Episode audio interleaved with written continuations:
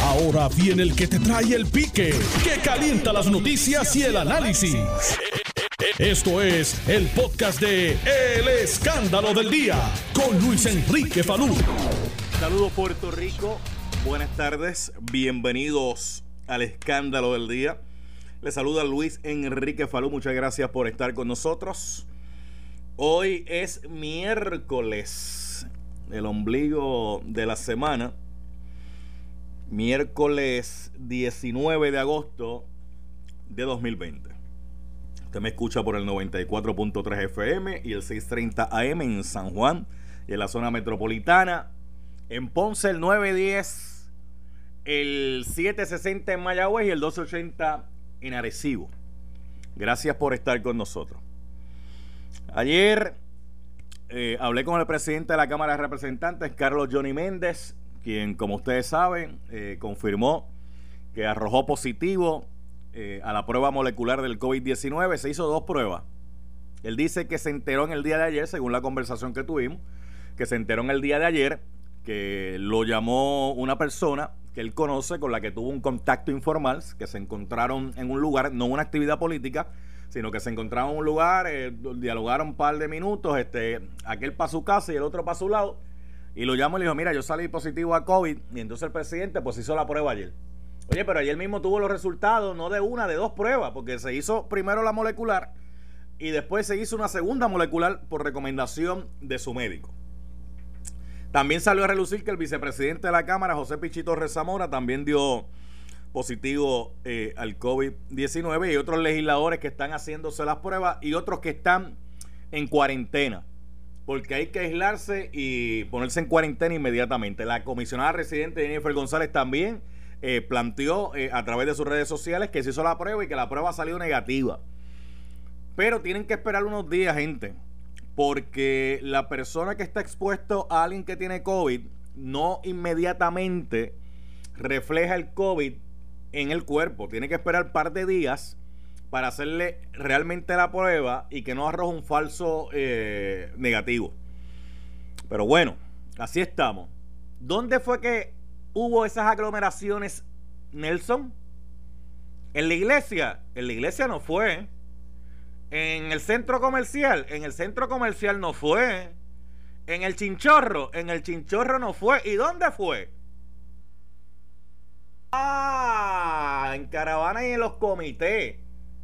¿Te recuerda que yo dije aquí que si veíamos los visuales de los partidos políticos el domingo en la primaria, estaban todos unos encima de otros? Algunos con mascarilla bien puesta, otros sin mascarillas bien puestas. Déjeme decirle algo sobre el protocolo. La orden ejecutiva está vigente y hay mucha gente que no ha leído lo que dice la orden ejecutiva. El protocolo requiere el uso de mascarilla en todo momento de manera correcta tiene que tapar la boca y la nariz. De nada vale que usted se ponga una mascarilla y no se tape la nariz. De nada vale que usted se la ponga en la quijada. De hecho, eso de, subir la mascarilla y bajársela con las manos a la quijada, eh, la subo la bajo, usted podría estar infectando la mascarilla sin darse cuenta. Porque si usted toca una superficie donde el virus pudo haber estado y ya usted lo tiene en las manos, empieza a manipular la mascarilla y puede, y puede contagiar la dichosa mascarilla. Ah, no, pero yo estoy bien, yo estoy bien. Johnny Méndez lo dijo que está sintomático, Pichi lo dijo que está sintomático. ¿Usted sabe cuánta gente allá afuera tiene el virus que no tiene ningún síntoma? Y esos no van a aparecer en las estadísticas. ¿Sabe por qué no van a aparecer en las estadísticas? Porque no se han hecho una prueba. Los que aparecen en las estadísticas son aquellos que se hacen la prueba. El que no se hace la prueba no va a aparecer en la estadística. Ese anda por ahí, mire, como dirían este, los muchachos eh, del 90, chilling. Sí, porque los muchachos del 2000 usan otras frases. Los esos son del 90. Andan por ahí chilling. Por eso Nelson, cuando viene este estudio, me, tiene que tocar la puerta antes. Este, y usted ve que yo ando con mi pote de alcohol, mi mascarilla en todo momento y el distanciamiento lo más posible. Pero bueno, voy a hablar de eso ahorita. Está todo el mundo hablando de lo que podría ser la orden ejecutiva hoy, que la gobernadora la va a presentar a las cuatro y pico de la tarde en un mensaje grabado.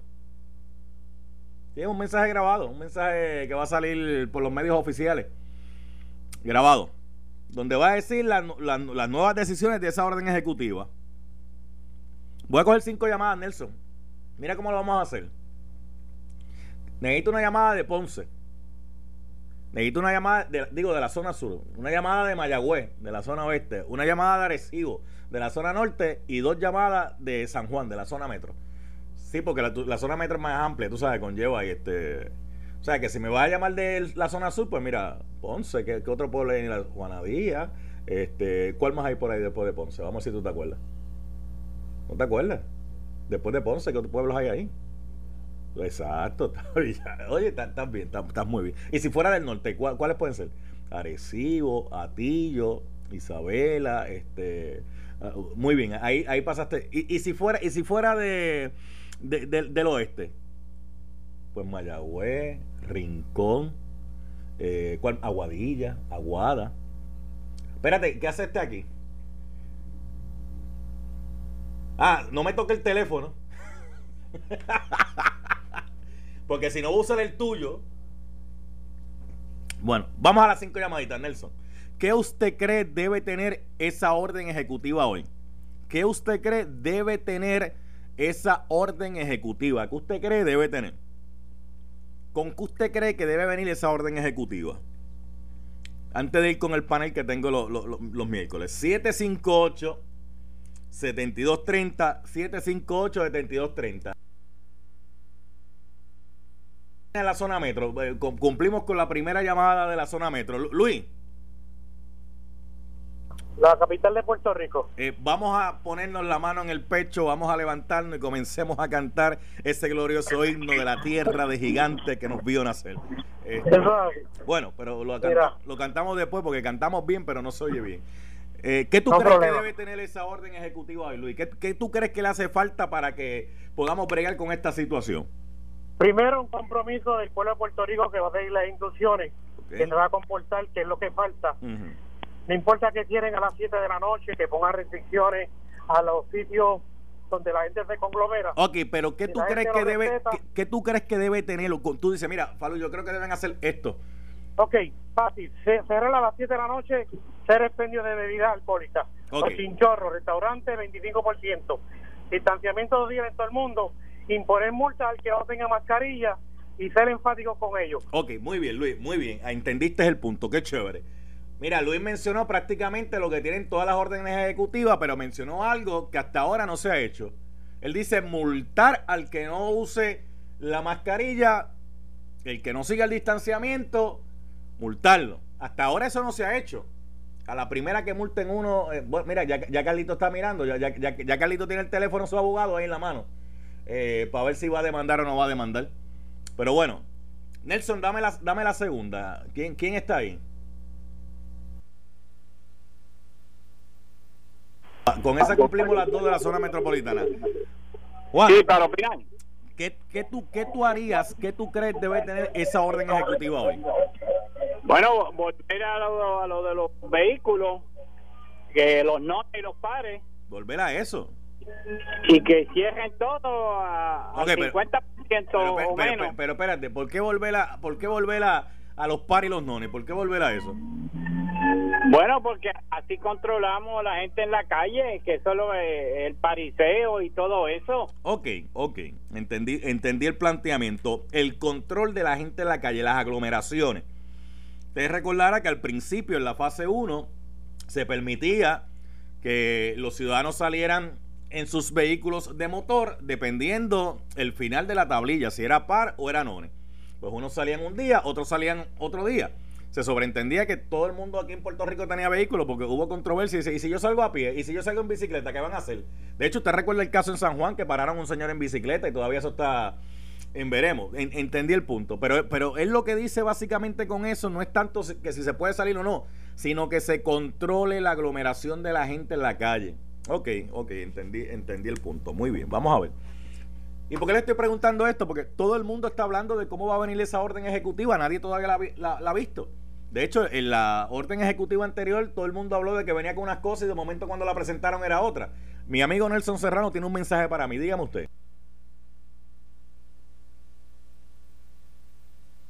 Ya, ya cumplí la metro, ya cumplí la metro. No, no, yo, eh, cumplí la metro ya. Una de Mayagüez una de Ponce y una de, Arecibo. Porque quiero cubrir a toda la isla como cadena que somos para, para ver qué, porque a veces pensamos que toda la isla piensa igual, ¿sabe? Y el norte, el sur, el oeste y el este tienen pensamientos bien distintos. De hecho, si usted escucha al alcalde de Ecoamo, a, Tato García Padilla, si usted escucha a Tato García Padilla, usted va a ver que eh, eh, Tato García Padilla está diciendo que si bregaran con los alcaldes de la zona de estos municipios que normalmente no se les presta atención, la historia sería distinta. Y que tendrían una información que probablemente no tendrían acá. De hecho, de hecho, ahora que estamos hablando de que piensan distinto, ¿dónde empezó el rastreo de casos en Puerto Rico si no fue en Villalba? Y después el Departamento de Salud tuvo que acoger lo que se comenzó en Villalba con la epidemióloga Fabiola Cruz y tenerlo, replicar a nivel isla.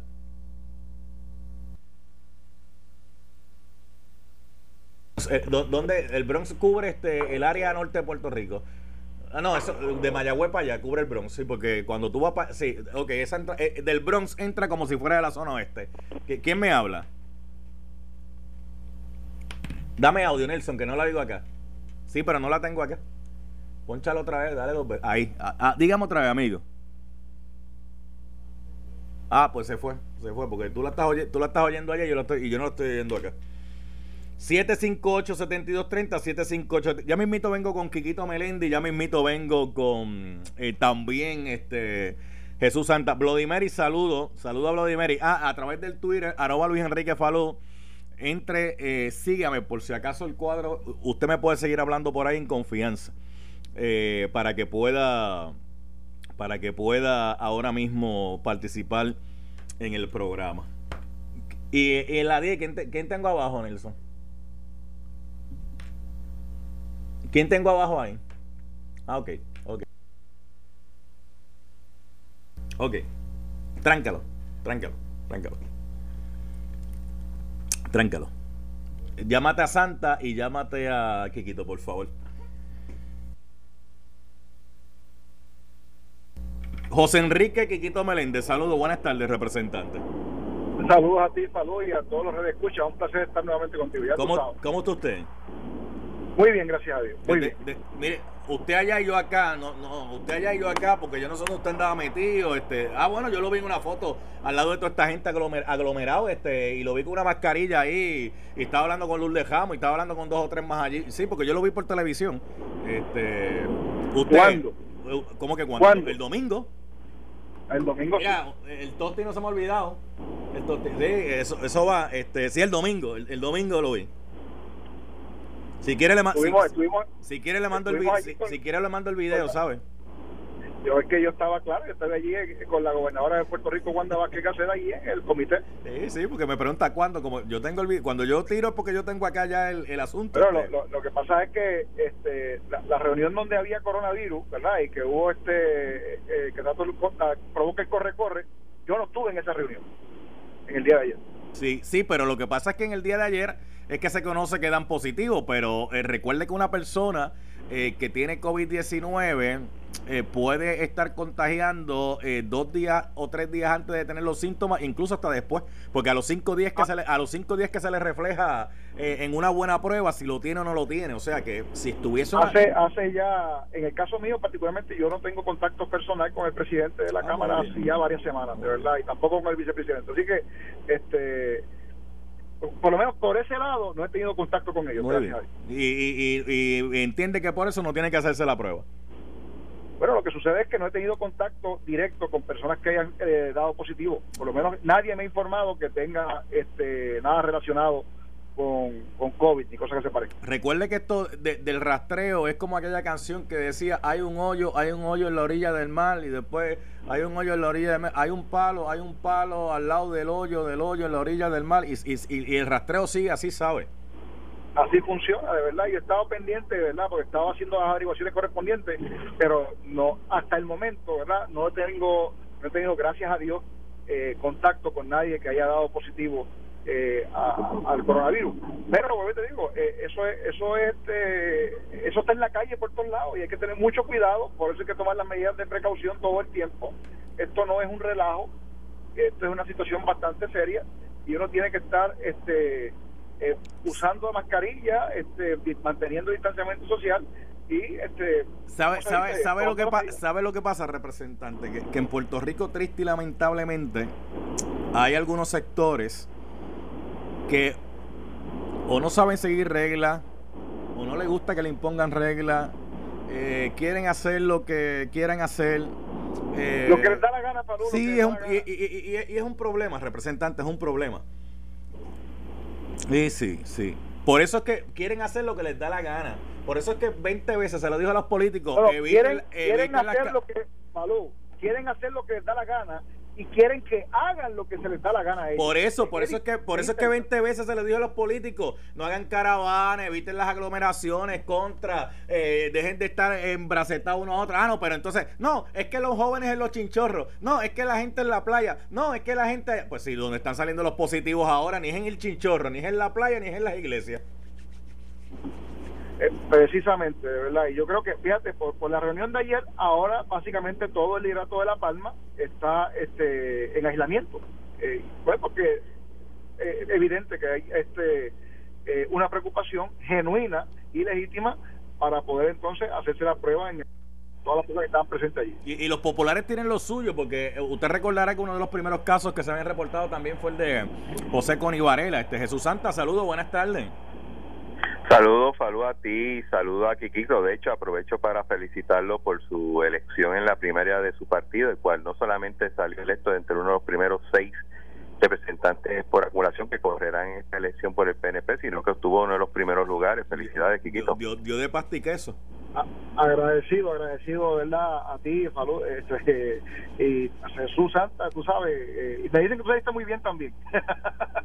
Eso es así también, pero, me corresponde felicitarte. Está bien, pero sobre ese tema, sobre ese tema se manda un texto ahorita y siguen este, este Santa, ¿con, con, qué va a venir esa nueva orden ejecutiva o con qué debería venir esa nueva orden ejecutiva?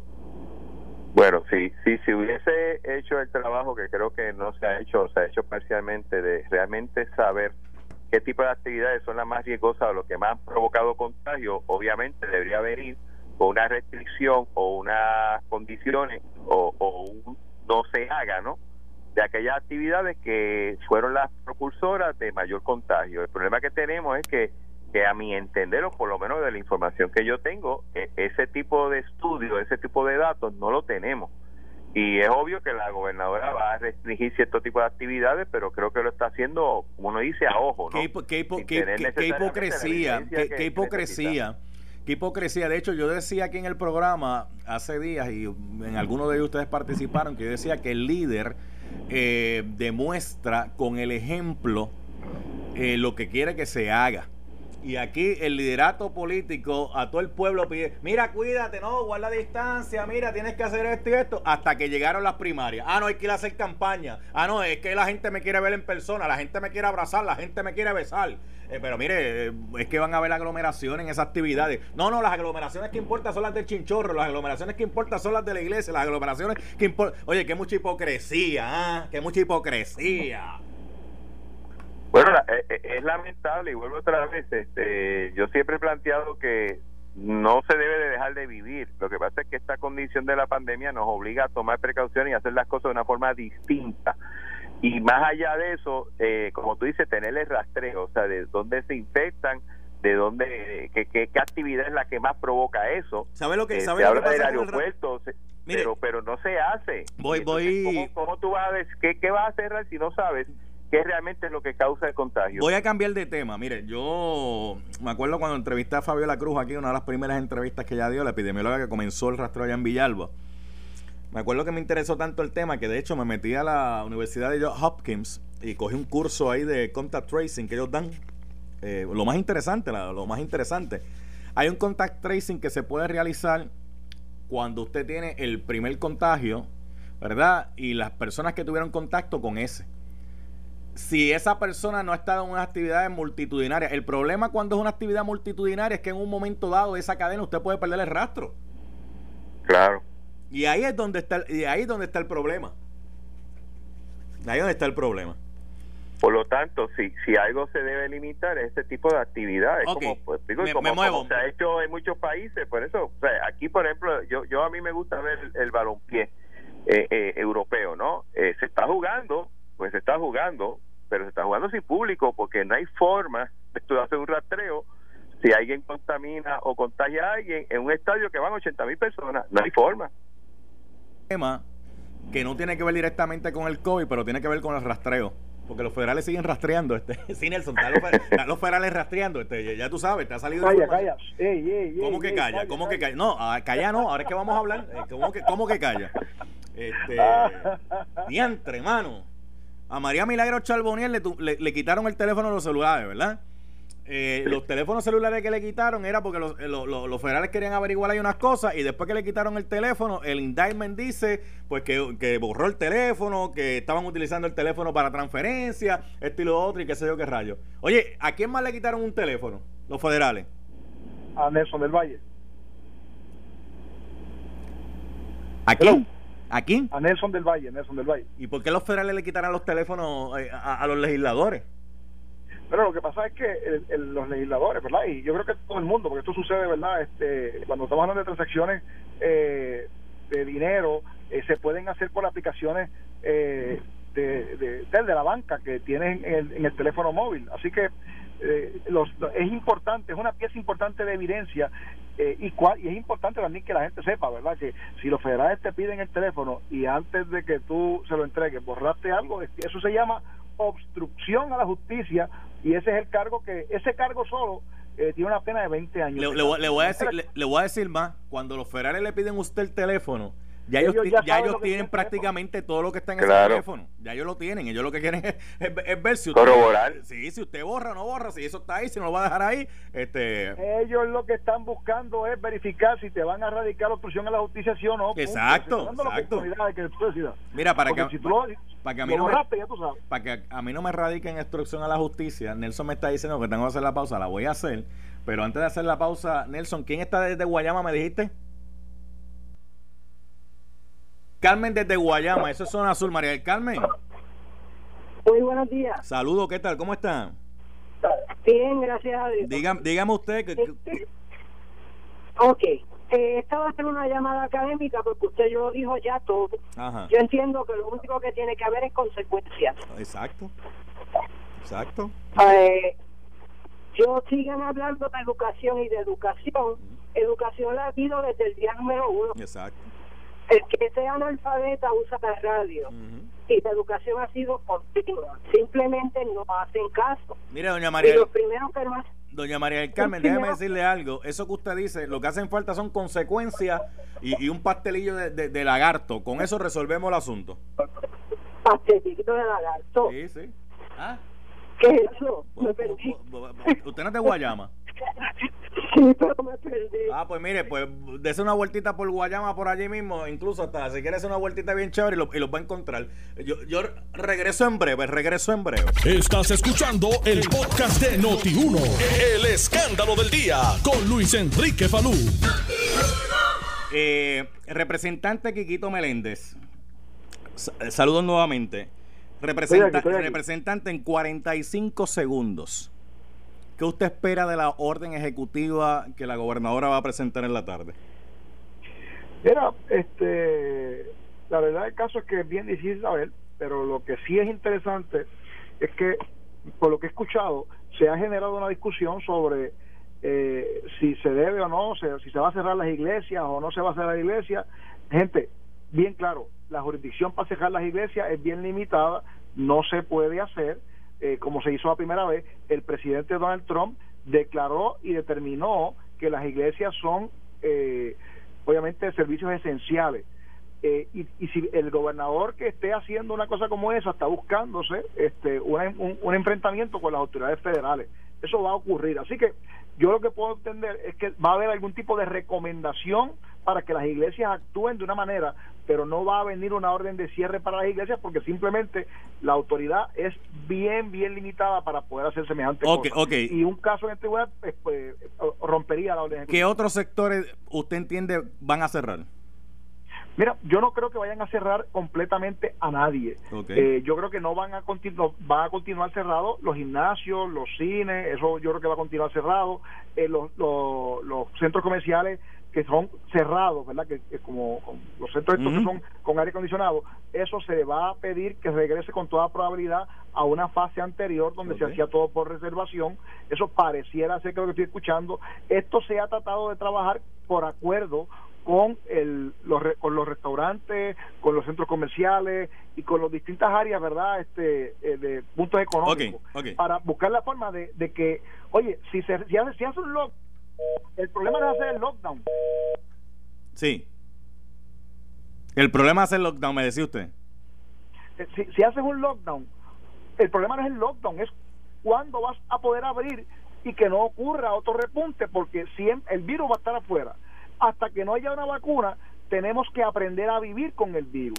Y la forma es, mira, reduciendo esto al mínimo, y yo creo que la gobernadora va en esta dirección para salvaguardar la vida y el salud de los puertorriqueños. Ok, lo voy, lo voy a dejar ahí. A Jesús Santos, a la que yo la llamada, lo estamos eh, tratando de rescatar. Representante, ayer se planteó de que la representante María Milagro Charboniel había renunciado al directorio del PNP, pero no tan solo al directorio, sino que también había renunciado al escaño. Pero hoy ella envió una carta al presidente Carlos Johnny Méndez, donde le dice, estimado señor presidente y compañeros de la Cámara de Representantes, en mi reflexión ponderada de los últimos acontecimientos, paso a notificarles mi decisión de desafiliación al PNP y con esta acción continuaré como representante independiente de la Cámara de Representantes por lo que me queda del cuatrienio. Su reacción inmediata, representante José Enrique Quiquito Meléndez. Si te das cuenta, esa comunicación está ponchada a las 10 y 35 del día de hoy en la oficina de eh, la Secretaría, Secretaría de la Cámara de Representantes, eh, pero luego de esa comunicación llegó otra comunicación a las 11 y 44 eh, de esta tarde, de esta mañana, ¿verdad? eh, casualmente hoy, eh, diciendo que ella eh, presenta su carta de renuncia eh, efectivo el próximo 15 de septiembre. De manera que, en efecto, la pero, pero, fíjese la diferencia, representante, fíjese la diferencia, porque yo tengo las dos cartas. Esta carta está fechada el 19 de agosto, la que le acabo de leer, que está ponchada, como usted dice, a las 10 y 35, eso es correcto. De la que usted me está hablando es la carta del 18 de agosto del 2020, que está ponchada a las 11 y 44, donde sí ella decía que iba a renunciar el 15 de septiembre. O sea, hay dos cartas. Yo, yo la tengo yo la tengo ponchada el 19 de agosto. ¿Cuál? La de las 11 y 44 de la tarde, la de renuncia. No, esa es esa, bueno, está estará ponchada, sí, usted tiene razón, está ponchada el 19, pero la fecha de la carta es el 18 de agosto. Dígame si es cierto o no es cierto. correcto, la, la carta está fechada ese día, pero el ponche que la oficina del presidente la recibe la recibe eh, después, o sea, sí, pero pero pero, pero, vamos también a eso, porque la del 19 de agosto, donde ella dice me desafío del PNP, pero me quedo en el escaño, eh, es de agosto 19, está ponchada agosto 19 a las 10 y 35.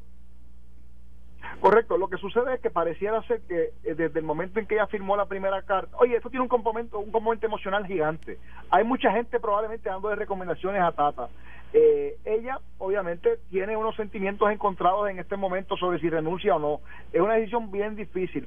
Probablemente firmó ayer la carta de renuncia eh, al, escaño, pero después alguien le asesoró y le dijo, mira, no renuncie, eh, quédate de manera independiente para que no te toquen. Y al final del día, este, radicó primero la carta durante el día de hoy, la, la, la carta que firmó hoy, que era la de desafiliación mm. para quedarse como representante independiente, pero cuando se dio cuenta de que en efecto iba a comenzarse un proceso para separarla del cargo, entonces reconsidera y envía la carta original que había preparado durante el día de ayer. Digo, esto, esto estoy hablando, esto es toda la inferencia que yo estoy haciendo de los documentos que acabamos de ver. Ok, de Jesús, Jesús Santa, voy, voy, voy con usted porque esto como que complicó eh, la, la, la, la, cosa ahora, este renunció, no renunció, qué, qué carta prevalece sobre cuál, este, eh, le escucho. Bueno, dado, dado que, sin ser abogado, dado que el legislador inclusive tiene un tiempo para justificar una decisión de renuncia, me imagino que la carta válida es la última fechada, no la que se recibió, me imagino que es la válida, eh, si una se sometió el 18 y la otra el 19, pues está eh, prácticamente cambiando una decisión de un día anterior. Pero, pero más allá de, cuál es válida o no, yo creo que lo más importante aquí es eh, qué le conviene a la, al cuerpo legislativo, inclusive qué le conviene a la legisladora. Además, tenemos que ser un poco humanos. A mí me parece que la mejor solución para ella dentro de esta situación tan trágica, eh, tanto para ella, para su familia y para el país, es que deje su puesto. Yo creo que lo más razonable, si no quiere eh, hacerle un daño mm. al cuerpo legislativo, obviamente le hace un daño a su partido, eh, y por lo menos concentrarse en lo que es una acusación federal que todo el mundo sabe que es complicada, que es costosa, que en este caso no solamente la envuelve a ella, envuelve a su esposo y a un hijo. Yo creo que lo más prudente realmente sería que, ella renunciara al escaño. Nosotros como delegación del Partido Popular pedimos su renuncia, pero hay que verlo de, como yo lo veo, sea en el lado humano, en el lado político y el lado más institucional del cuerpo que es la Cámara de Representantes. Yo creo que la mejor opción que ella puede hacer por el bien de ella, de su partido y del país es renunciar. Ok, Santa, yo le pregunto a Kikito, eh, cuando usted se le cayó la llamada, ¿qué esperamos de la orden ejecutiva hoy? Lamentablemente más, más restricciones, me imagino que la, la gobernadora no, va a dejar más libertad hacer cosas eh, y creo que va a incidir o va, va a tocar mucho lo que son las actividades políticas, bueno o malo. Bueno, mire, Santa, eh, gracias a usted por haber estado un ratito acá. gracias, Kikito. Gracias a ti, bien, Bien, bien, a los representantes aquí. Esto fue el podcast de Noti1630. El escándalo del día con Luis Enrique Falú.